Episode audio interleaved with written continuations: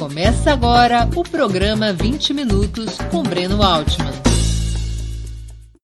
Está começando mais uma edição do programa 20 Minutos.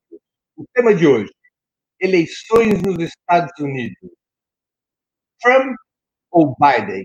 Nós vamos discutir aquela que talvez seja a principal eleição do ano de 2020, o principal fato político internacional de 2020, a disputa sucessória nos Estados Unidos. Donald Trump, republicano, concorrerá à reeleição no dia 3 de novembro contra Joe Biden, que foi vice-presidente de Barack Obama e é o candidato do Partido Democrata. É uma disputa que diz respeito não apenas ao povo estadunidense, mas também tem fortíssimos reflexos geopolíticos. Isso inclui a América Latina e o Brasil. Este é o tema do programa 20 Minutos de hoje eleições nos Estados Unidos. Trump ou Biden?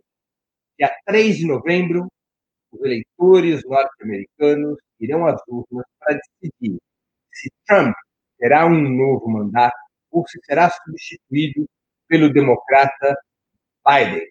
É uma disputa política de grandes repercussões internas aos Estados Unidos e, evidentemente, também externas. Terá consequências sobre o quadro internacional. Para que a gente possa conversar sobre esse tema, é importante entendermos o que representou Trump, o que representou e o que representa Trump no cenário político dos Estados Unidos e também na arena internacional.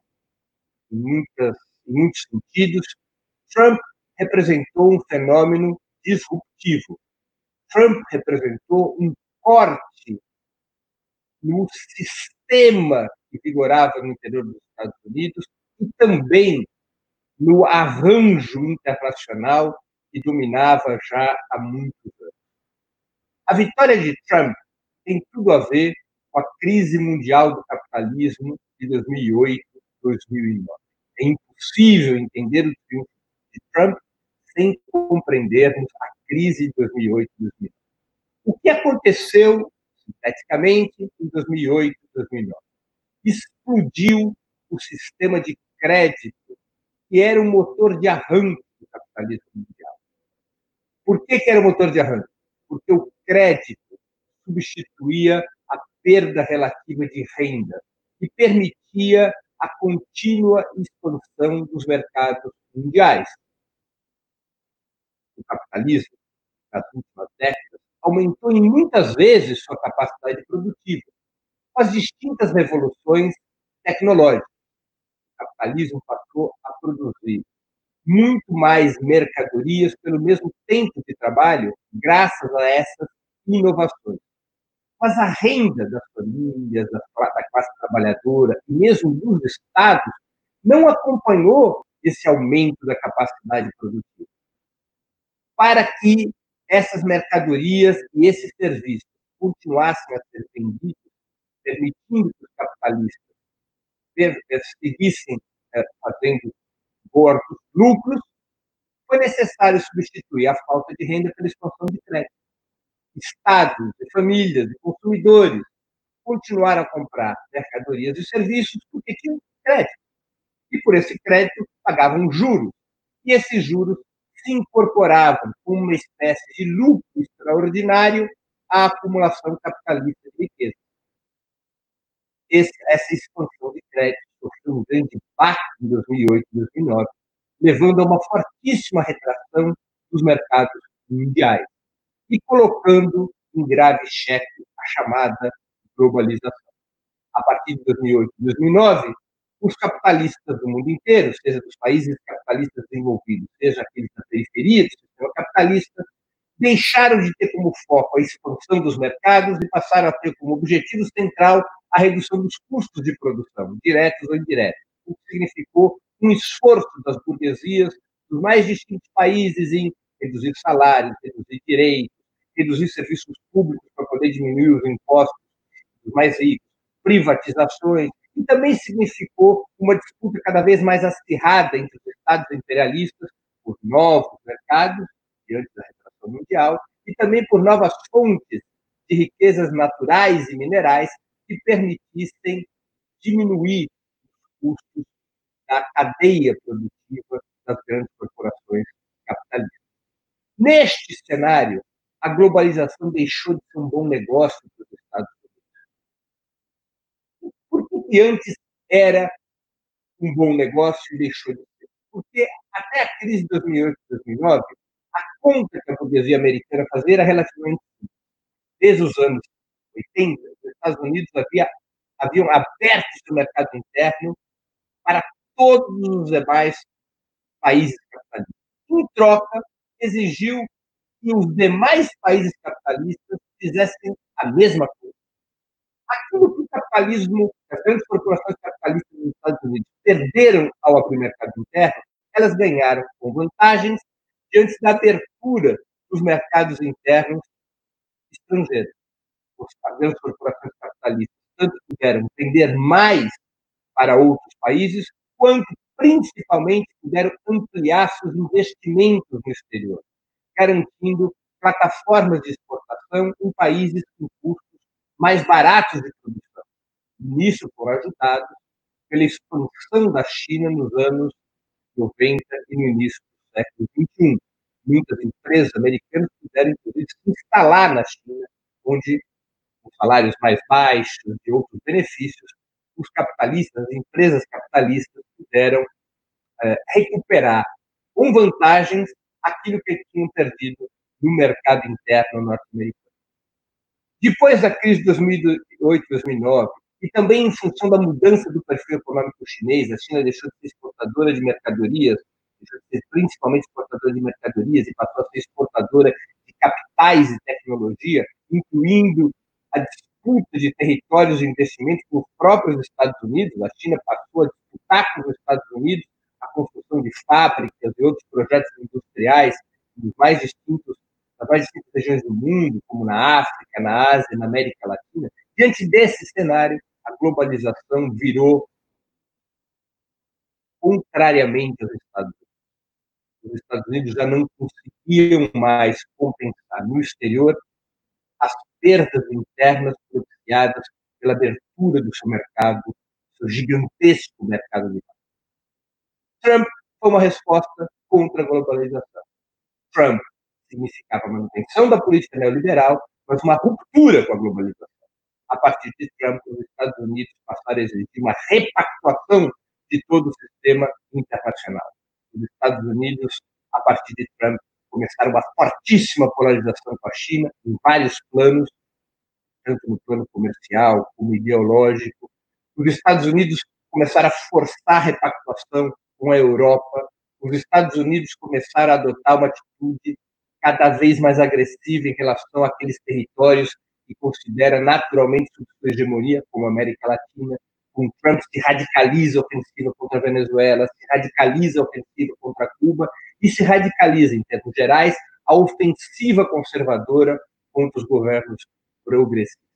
Internamente, Trump significou um governo escancaradamente a favor dos mais ricos. A velha lógica neoliberal dos anos 80 de Ronald Reagan, a chamada Reaganomics, redução de impostos para os mais ricos, benefícios para os mais ricos, corte de programas para os mais pobres, aposta nas grandes corporações capitalistas como fator de reativação da economia interna. Esse foi o caminho interno que trouxe num, num primeiro momento pré-pandêmico, trouxe alguns resultados positivos. Os Estados Unidos passaram a ter uma taxa de crescimento econômico bastante superior à Europa e ao Japão, por exemplo. Os Estados Unidos conseguiram gerar empregos bem acima do que o fez a economia europeia e a economia japonesa. Essas grandes corporações capitalistas foram fortemente incentivadas pelas políticas liberais de Donald Trump. Particularmente os setores mais tradicionais da economia americana, que são aqueles representados por Donald Trump. Donald Trump é o representante. Donald Trump, voltando aqui, nós tivemos um pequeno problema. Donald Trump é um representante principalmente dos setores mais tradicionais da burguesia americana da metalurgia, da siderurgia, da construção civil, do complexo bélico industrial. Ele é um representante principalmente dos setores industriais que têm a ver com o mercado interno dos Estados Unidos, com aqueles setores que foram prejudicados pela abertura do mercado interno. Por isso que o discurso dele fala também para setores da classe trabalhadora, para os trabalhadores que perderam emprego na indústria automobilística, para os trabalhadores que perderam emprego na indústria metalmecânica, para os trabalhadores que perderam emprego na indústria química, para os trabalhadores que perderam emprego naquelas plantas industriais que foram fechadas e os seus proprietários as transferiram para o exterior.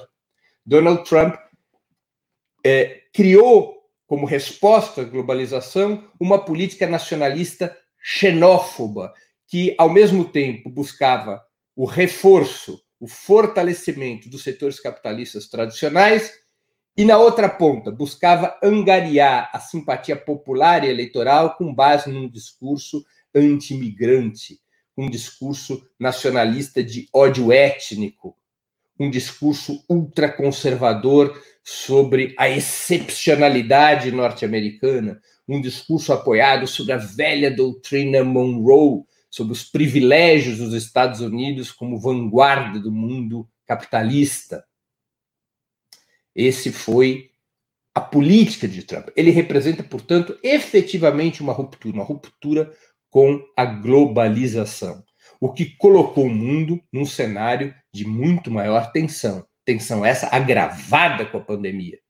Trump não recua diante da pandemia. Diante da pandemia, Trump dobra a aposta, dobra a aposta na polarização com a China, dobra a aposta na ofensiva conservadora.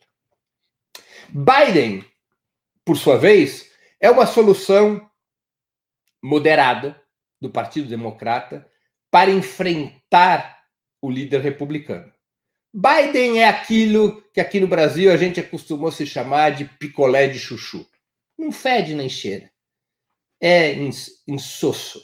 E representa os setores da burguesia americana que têm mais vínculos com o mercado internacional. Representa a indústria de entretenimento, representa a indústria da tecnologia de informação, e vamos nos recordar que das dez principais empresas de tecnologia de informação do mundo, oito são estadunidenses como Google, como Facebook, eh, para não falar da Apple, da Microsoft e assim por diante. Esses setores mais internacionalizados, mais modernos da economia americana, da burguesia dos Estados Unidos, é representado por Biden. Não houve força dentro do Partido Democrático, dentro do Partido Democrata, perdão, para uma solução antissistema. Essa candidatura era de Bernie Sanders, Bernie Sanders representava uma outra lógica, de inspiração social-democrata, mas que se contrapunha mais frontalmente ao neoliberalismo e que, eventualmente, poderia significar um estremecimento das clássicas políticas imperialistas dos Estados Unidos. Trump, eh, Sanders não teve força para ir adiante. Sanders não teve força para dobrar os filiados do Partido Democrata. Sanders desistiu e apoia Biden. Se ganha Biden, o que muda nos Estados Unidos? Provavelmente os Estados Unidos repactuaria a globalização em termos mais moderados do que Trump. Provavelmente as políticas internas também sofreriam certa moderação. Evidentemente, Biden significaria um recuo nas, nos discursos, nas narrativas, nas medidas claramente racistas, misóginas, anti-LGBT representadas por Trump. Biden significaria uma abertura para determinada pauta de direitos civis humanos, recuaria na política de perseguição de Trump, por exemplo, aos grupos que defendem o direito ao aborto, ou que defendem uh, o casamento uh, entre uh, homossexuais.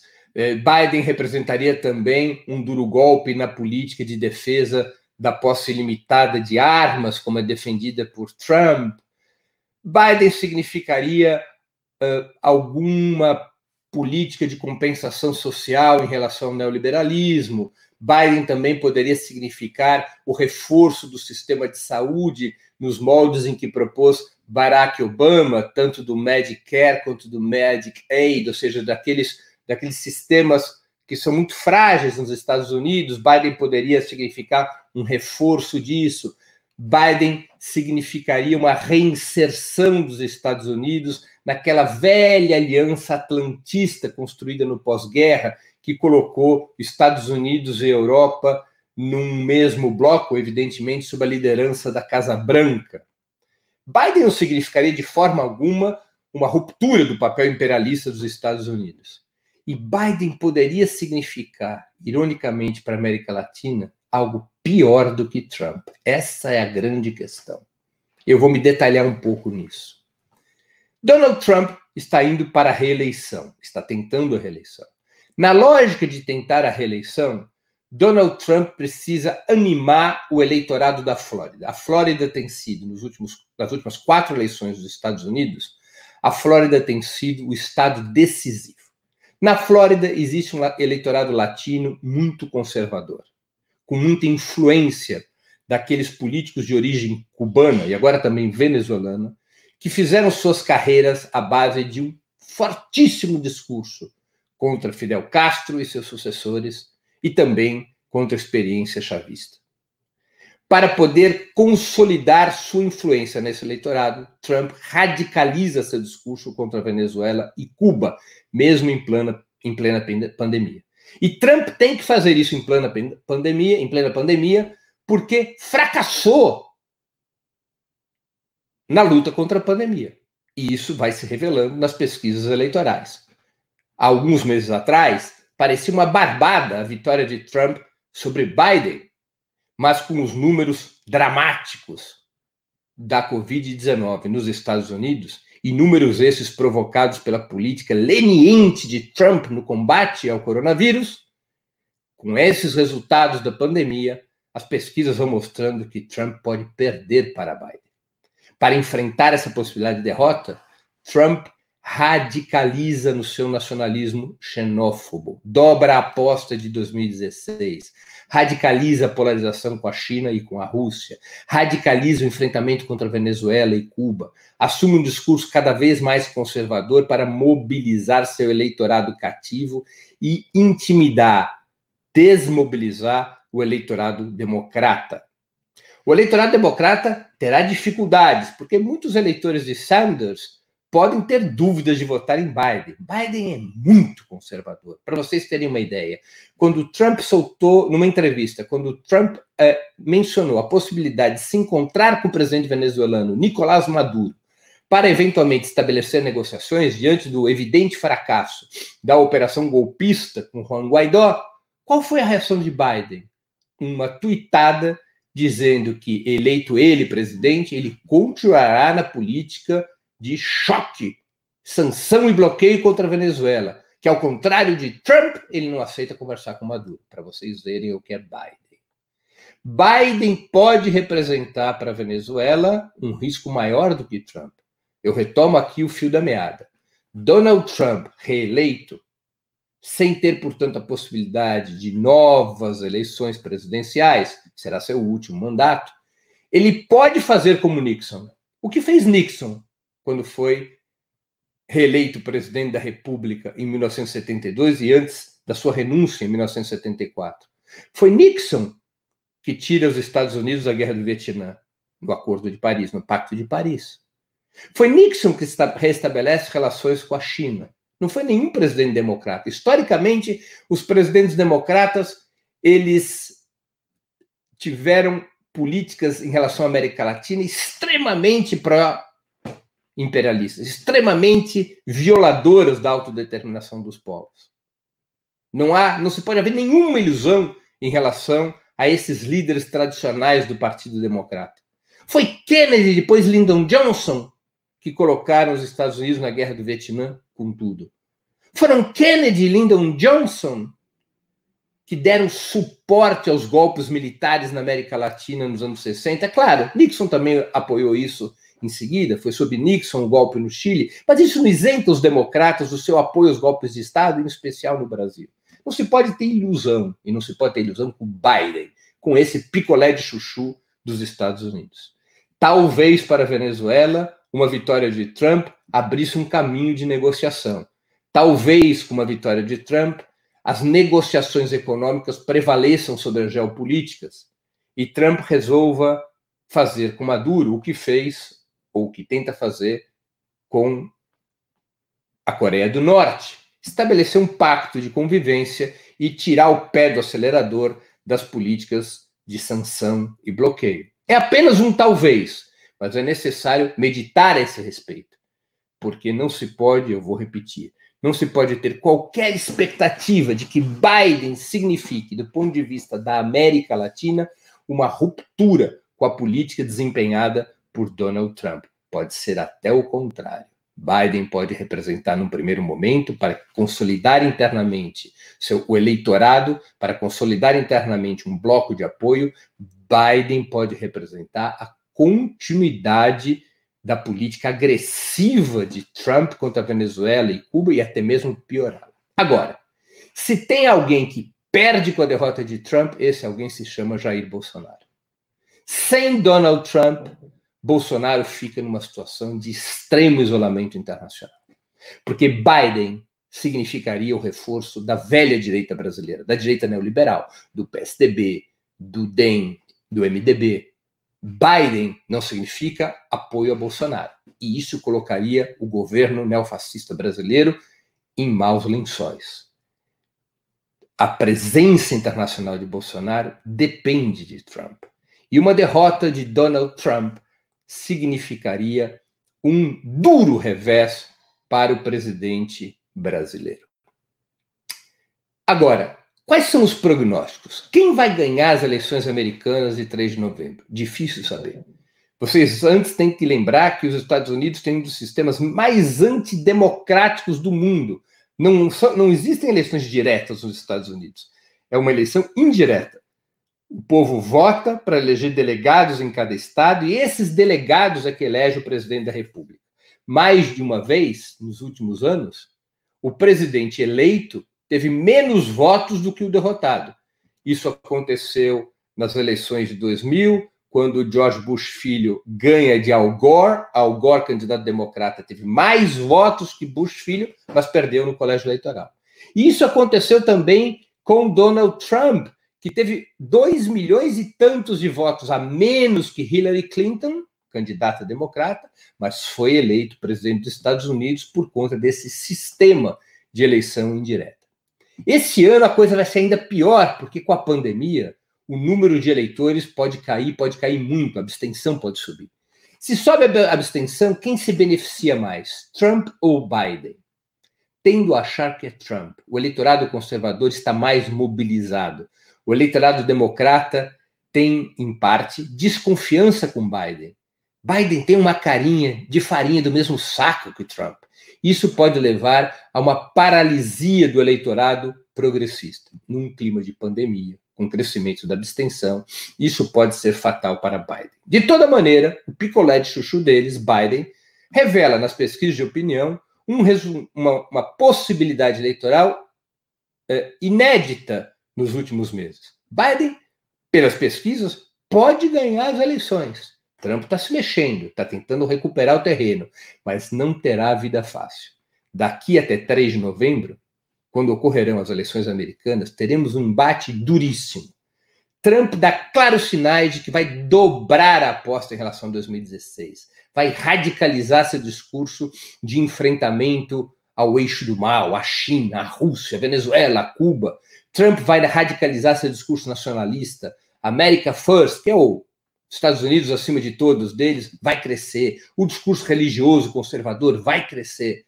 Trump vai tratar de mobilizar ao máximo esse nacionalismo xenófobo dos Estados Unidos para neutralizar os efeitos maléficos da pandemia sobre seus resultados eleitorais e para tentar reconstituir o bloco que lhe permitiu a vitória em 2016. Biden vai acenar com mudanças, mudanças colaterais na política interna, mudanças colaterais na política externa. Biden tentará passar com aquela sua imagem de gerente de banco do interior uh, a imagem de que os Estados Unidos podem, podem voltar a ser um parceiro estável, previsível e confiável na comunidade internacional, de que os Estados Unidos podem internamente fazer políticas que já foram chamadas pela célebre eh, socióloga americana Nancy Fraser de neoliberalismo progressista. Sem sair do neoliberalismo, adotar medidas que sejam mais favoráveis às mulheres, que sejam mais favoráveis aos negros, aos latinos, políticas menos duras contra a imigração, menos repressivas, dar uma amenizada no neoliberalismo. É o discurso de Biden. Mudar sem mudar muito, para tentar angariar não apenas o eleitorado democrata, mas até mesmo uma parcela insatisfeita do eleitorado republicano, insatisfeita com a radicalidade de Donald Trump. Temos que acompanhar com atenção esse processo eleitoral. Como eu disse no início do programa, o resultado de 3 de novembro, Trump ou Biden, é decisivo para o cenário internacional e também para a América Latina e o Brasil. Termino aqui o programa 20 Minutos de hoje, cujo tema foi Eleições dos Estados Unidos: Trump ou Biden? Para assistir novamente esse programa e a outras edições dos programas 20 Minutos, se inscreva no canal do Opera Mundi no YouTube. Curta e compartilhe nossos vídeos, deixe seus comentários. O jornalismo de Opera Mundi é mantido com o seu apoio. Faça uma assinatura solidária em www.operamundi.com.br. Com um pequeno valor mensal, você nos ajuda no desenvolvimento de um jornalismo independente e de qualidade. Obrigado pela audiência e até a próxima.